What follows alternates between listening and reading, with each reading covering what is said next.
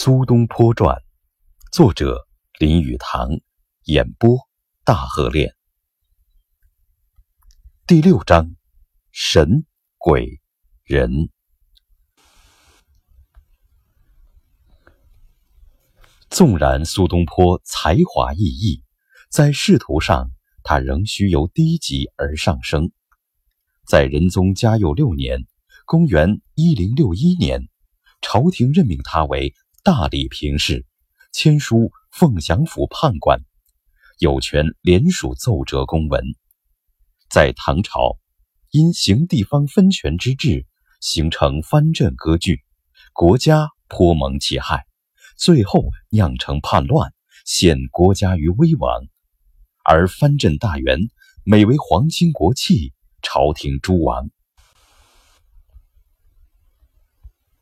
宋代。立脚其弊，采用中央集权，武力环驻于国都四周，并创行新制，对各省长官严于考核节制，其任期通常为三年，因此时常轮调。每省设有副长官，联署公文奏议，即为此新制度中之一部分。苏子由也被认为商州军事通关。但是父亲则在京为官，兄弟二人必须有一人与父亲同住京师，因为无论如何总不可使官居的老父一人过活。于是子由辞谢外职不就，子由为兄嫂赴任送行，直到离开封四十里外的郑州，兄弟二人为平生第一次分手。子由随后回京。在此后三年之内，东坡在外，子由一直协同妻子侍奉老父。东坡在郑州西门外，望着弟弟在雪地上骑瘦马而返，头在低陷的古道上引线起伏，直到后来再不能望见，才赶程前进。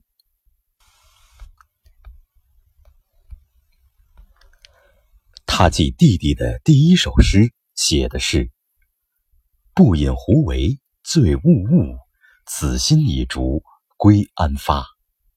归人犹自念庭为，今我何以慰寂寞？登高回首坡陇阁，唯见乌帽出覆没。苦寒燕尔衣裘薄，独骑瘦马踏残月。”路人行歌居人乐，同仆怪我苦凄恻。一知人生要有别，但恐岁月去飘忽。寒灯相对寄愁兮，夜雨何时听萧瑟？君知此意不可忘，慎勿苦爱高官职。风雨对床之思，在唐人记帝诗中有之。此种想法成了兄弟二人团聚之乐的愿望，也是辞官退隐后的理想生活。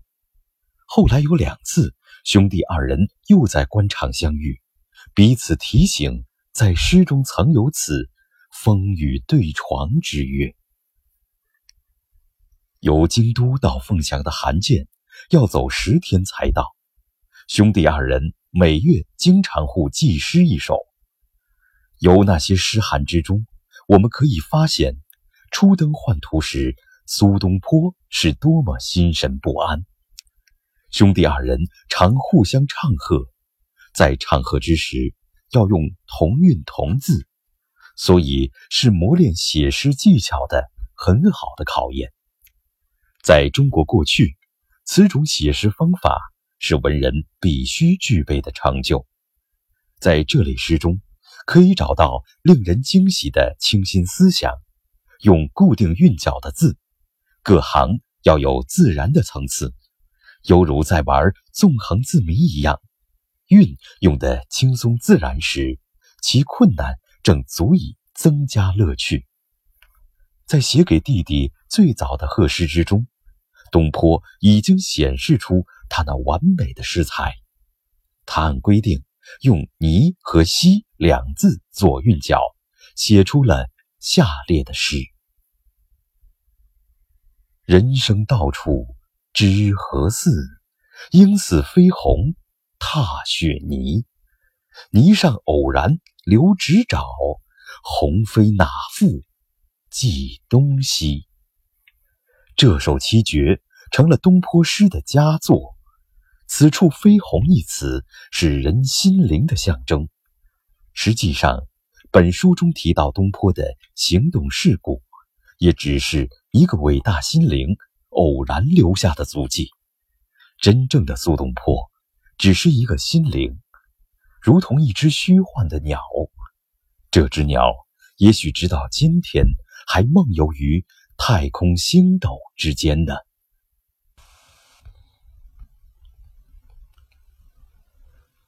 凤翔位于陕西的西部，离渭水不远。因为陕西为中国文化的发源地，整个渭水流域富有古迹名胜，其名称都与古代历史相关。强邻西夏，位于今之甘肃，时常为患中国。陕西省因而人力财力消耗甚大，故人民生活。甚为困苦。苏东坡到任后第一年内，修了一栋庭园，作为官舍，前有水池，后有亭子，另有一上好花园，种花三十一种。苏东坡既已安定下来，判官之职又无繁重公务，他遂得出外遨游，到南部、东部山中游历，动辄数日。有一次，他因公需到临近各地视察，急需结束些悬而未决的罪案，便要尽其可能的将甚多囚犯释放。这件差事对他再适合无比。他于是畅游太白山和黑水谷一带的寺院，以及周文王的故里。有时清闲无事，他到西安附近有名的终南山去。去看珍奇的手稿，或是一个朋友珍藏的吴道子画像。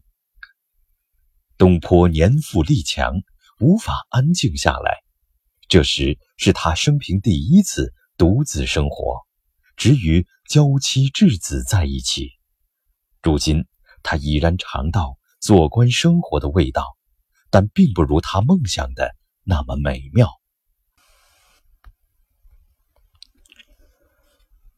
远离开京都的骚扰杂乱，在外县充任判官，复述公文，查问案件，颇使他感觉厌烦无味。有时难免感觉寂寞，但也有时举杯在手，月影婆娑，又感觉欣喜振奋。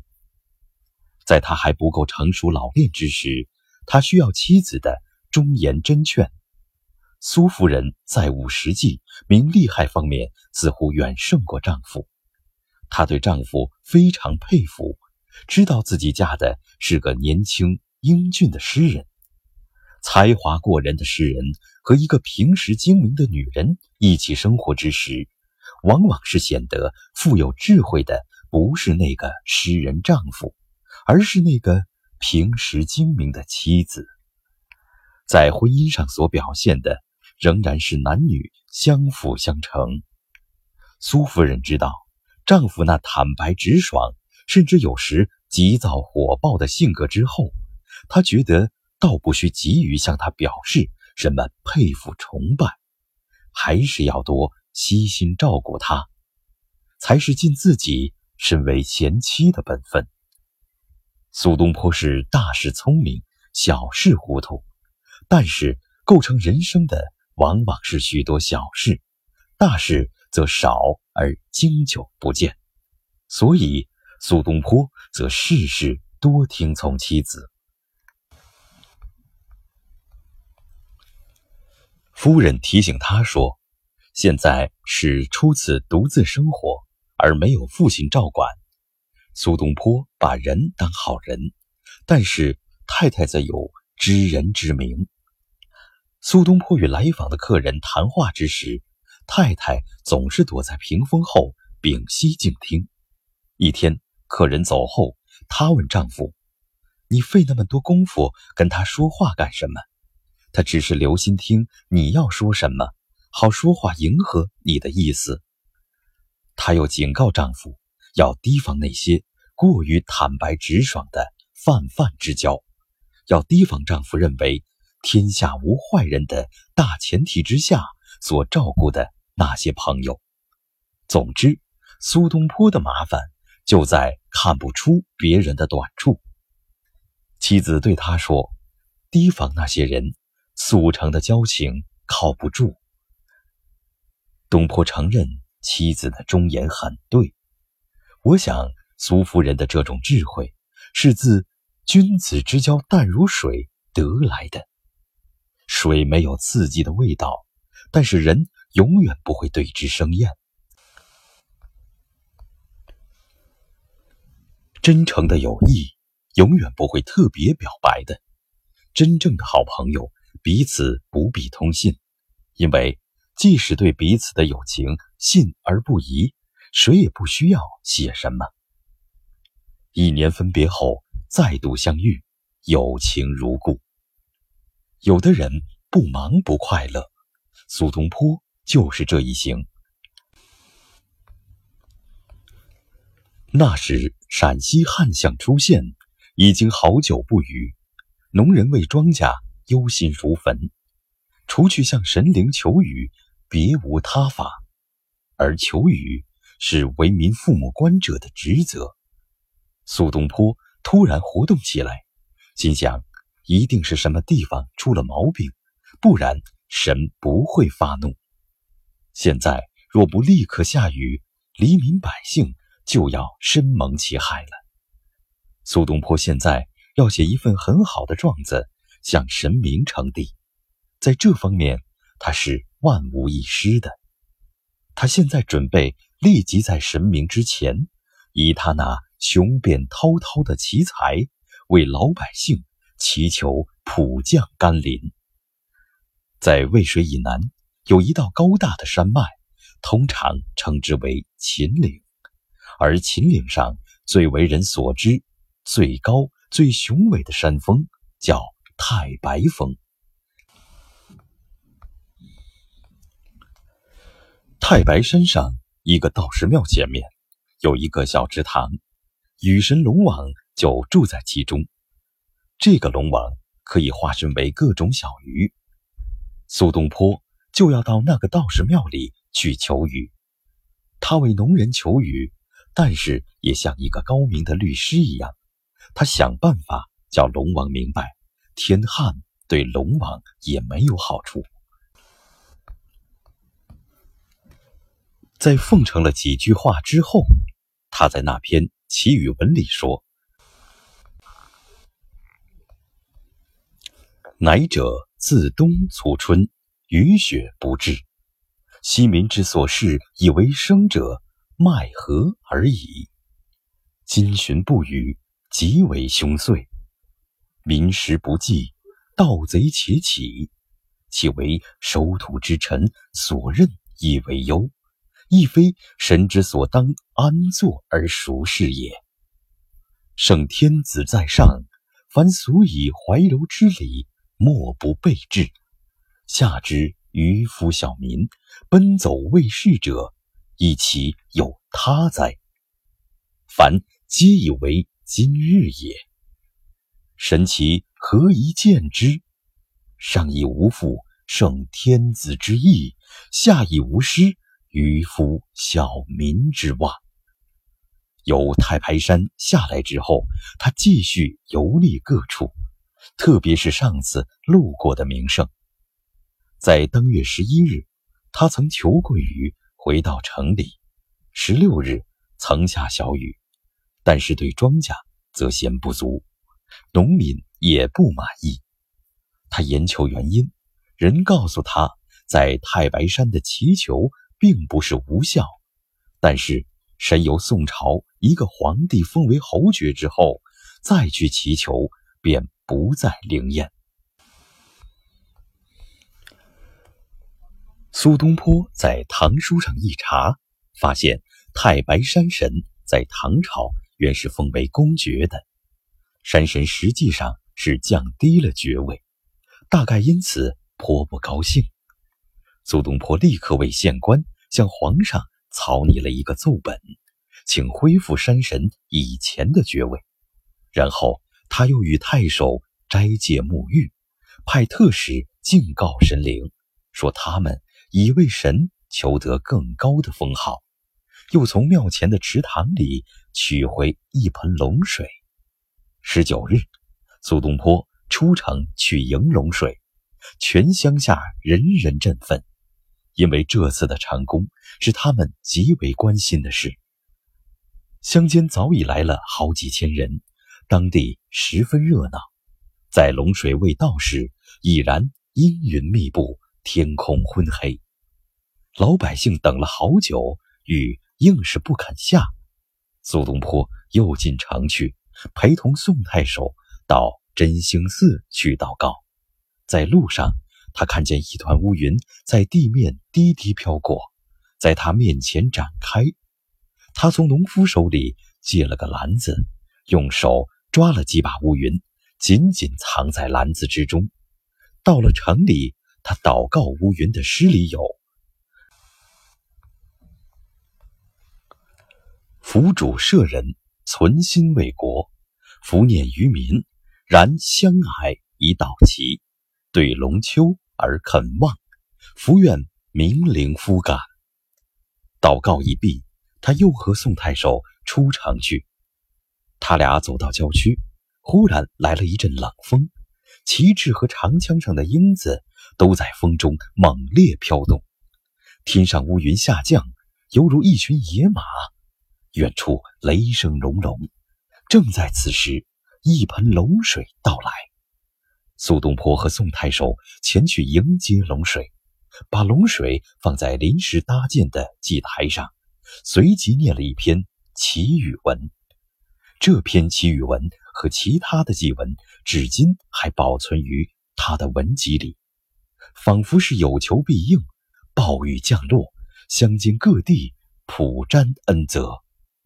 两天之后，又下大雨，接连三日，小麦、玉蜀黍枯萎的接茎又挺了起来。现在欢声遍野，但是最快乐的人却是诗人苏东坡。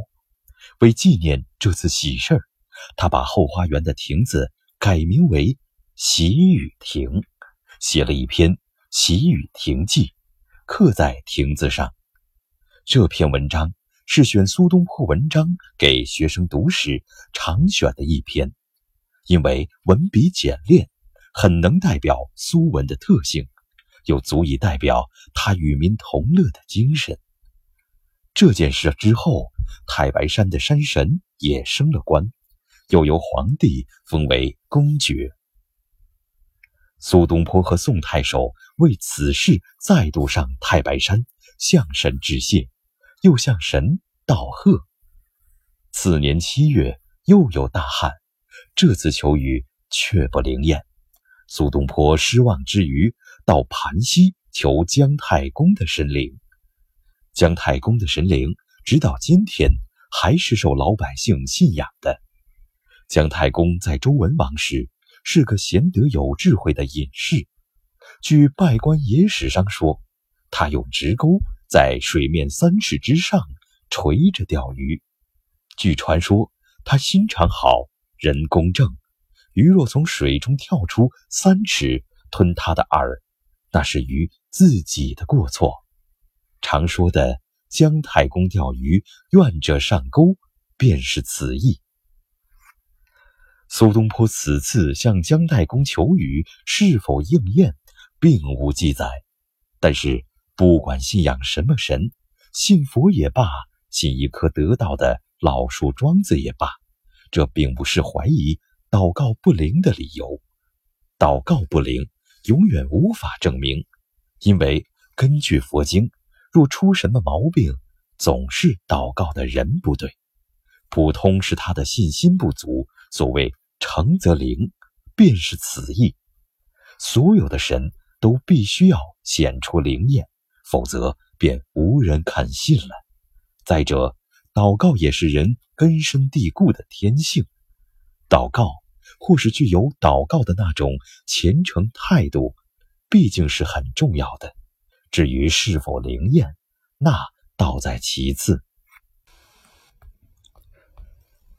无论如何，后来苏东坡做其他各县的太守，只要是有必要，他还是继续祷告。他知道他的此种行动是正当无疑的，他也就相信神明必然会竭其所能为人消灾造福。因为倘若明理是人性最高的本性。神明也必然是明理的，也会听从劝告，也会服理。但是，在苏东坡几篇论到天灾的奏折里，他也按照中国的传统指出来：朝廷若不废除暴政，以纾民困，向神明祷告也无用处。这就是中国凭常识形成的宗教。这种看法就是中国古籍上有“尽人事，听天命”的说法。在知道了中国人所有的愚蠢行为之后，这种谚语又让我重新相信，中国人毕竟是伟大的思想家。我简直不由得要说，苏东坡是火命，因为他一生不是治水就是救旱，不管身在何处。不是忧愁全城镇的用水，就是担心运河和水井的开凿。说他是火性，并无不当，因为他一生都是精力旺盛的。简单说来，他的气质，他的生活，就犹如跳动飞舞的火焰，不管到何处，都能给人生命温暖，但同时也会把东西毁灭。这个跳动飞舞的火苗，据说曾经两度和邪魔外祟争辩，因为他深信，不但是神灵，即使是妖魔鬼怪，也得对他那义正辞严的攻击顺服，所以他有所恃而无恐。他痛恨一切背乎情理的事，甚至妖魔鬼怪也得对他的所作所为，要能判别何者为是。何者为非？妖魔等物也许有时会遗忘或分辨不清，可是，在苏东坡的雄辩口才之下，他们就会自见其行为的愚蠢，也得立即罢手。有一次，他在从凤翔回京都的路上，正顺着一条山路行走，经过白华山。侍从之中，一个人忽然中邪，在路上就把衣裳一件一件脱下来，直到脱了个精光。苏东坡吩咐人勉强给他穿上，把他扶起来，但是衣裳又掉了下来。大家都说一定触怒了山神，那个兵才中了邪。苏东坡走到庙里，向山神说道：“某。”昔之去无期，今之回也无蹈，特以道出辞而不敢不义而已。随行一兵，狂发欲遂，而居人曰：“神之怒也。”未知其果然否？此一小人如已失耳，何足以凡神之威灵哉？纵此人有隐恶，则不可知；不然。人其懈怠失礼或盗斧欲淫等小罪耳，何足则也？当置之度外。